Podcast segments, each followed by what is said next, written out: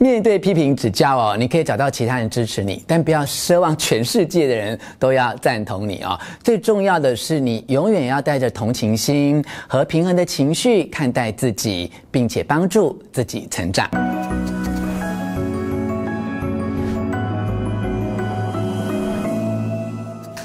我是吴若权，欢迎你来到幸福书房。邀请透过 YouTube 收看幸福书房，但还没有订阅的书友，按下订阅的按钮，开启铃铛通知，免费订阅我的频道。同时欢迎 Momo TV 以及 My Video 的观众加入吴若权幸福书房。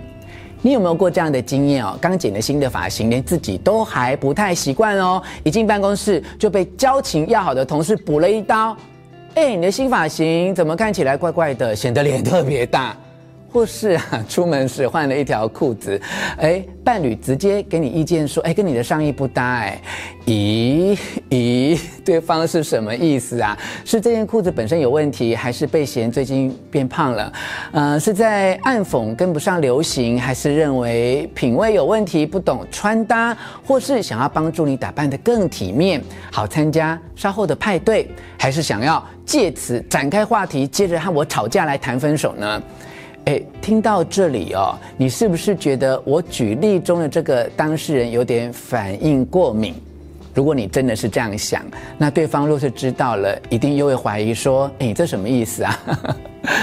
原来酸民真的是无所不在哦，不只是只有网红才有面对批评指教的困扰。哎，如果我们把批评指教很中性的定位为回馈，那你知道吗？这整个世界哦，充满无数的回馈，就像我要分享给你的这本书《谢谢你的指教》说的，我们生活在各界批评指教的汪洋大海之中。在美国，每个学童每年就有多达三百份的作业、作文与考卷。这些都是在评量孩子的学习成果。每一次老师打分数，就是在给学生最具体的回馈。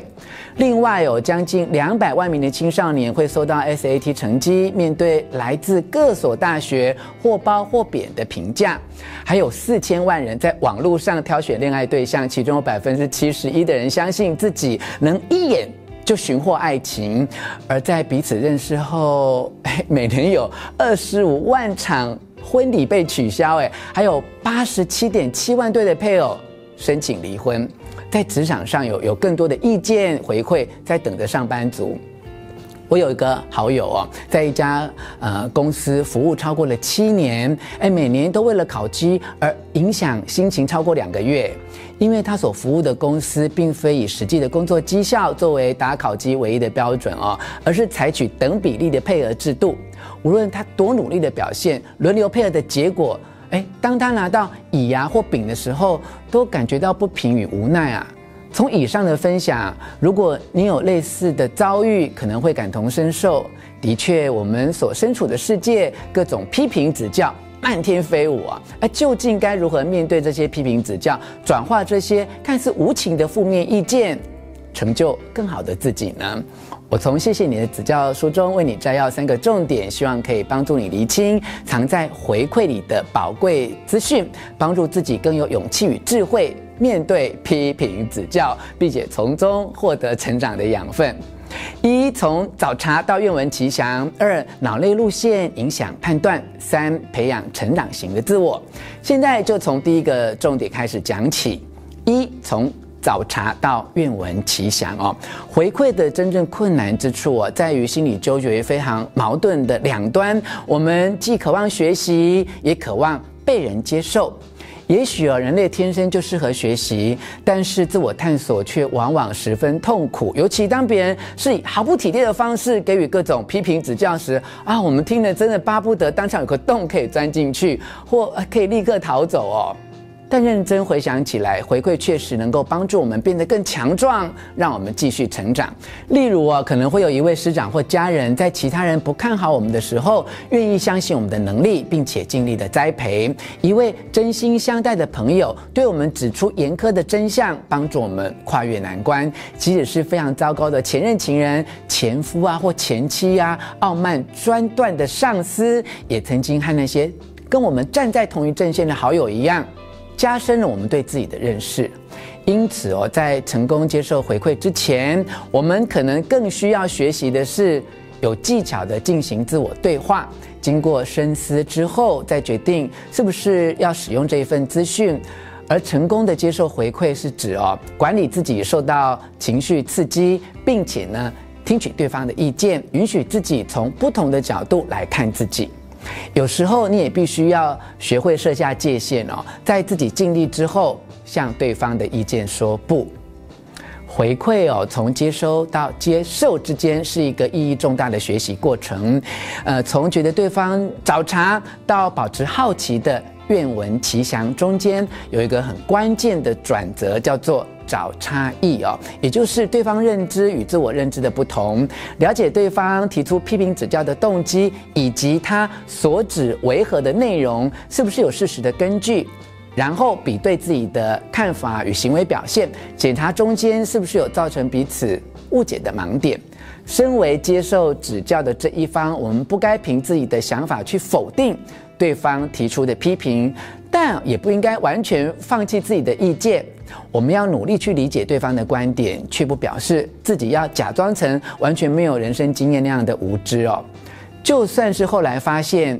一切都起因于对方的情绪或偏见，或可能是基于同样的事实，只是彼此诠释的角度不一样，还是可以共同往下一个阶段寻找积极的改善建议。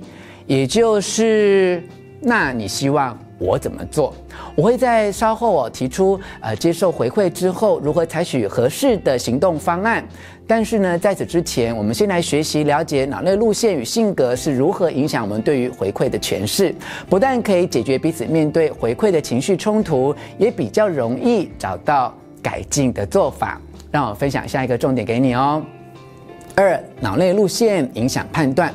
大脑有一个很重要的优先功能，就是让自己趋吉避凶。我们往往会亲近带来快乐的事物，远离令人痛苦的事物啊。因为脑内路线的关系，对于回馈，我们不是被它拖下水，就是让自己几乎防水哦。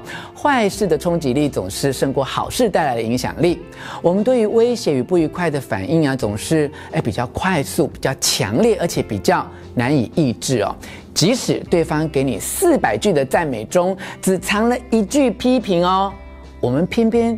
对那一句批评耿耿于怀哦。人类的脑内路线内建搜寻威胁的保全团队，只要侦测到现实或想象的危险，就会立刻反应哦。保全团队的关键成员是杏仁核，它和脑干有直接的连接，能启动战斗或逃跑的反应。这也就是为什么啊，小美的婆婆去年春节聚餐时啊，拐弯抹角的说了一句听起来像是批评她的话哦，导致小美过了一年之后还是。耿耿于怀哎，因为婆婆无意间启动了小美的警戒系统，即使我婆婆早就已经回家，小美的情绪大脑仍随时准备好应对她的攻击哦。了解大脑路线的反应后，我们继续要学习的是，哎，情绪哦，对我们诠释自己故事的影响力。有时候呢，上司给你的一些小建议，明明和小猫咪一样啊，人畜无害嘛。但是在焦虑之下，你会认为那些建议就像吃人的老虎一样危险哦。因此，你要学着拆解扭曲的印象，看见回馈的实际大小，不要无情的打压自己，也不要对别人的批评指教照单全收哦。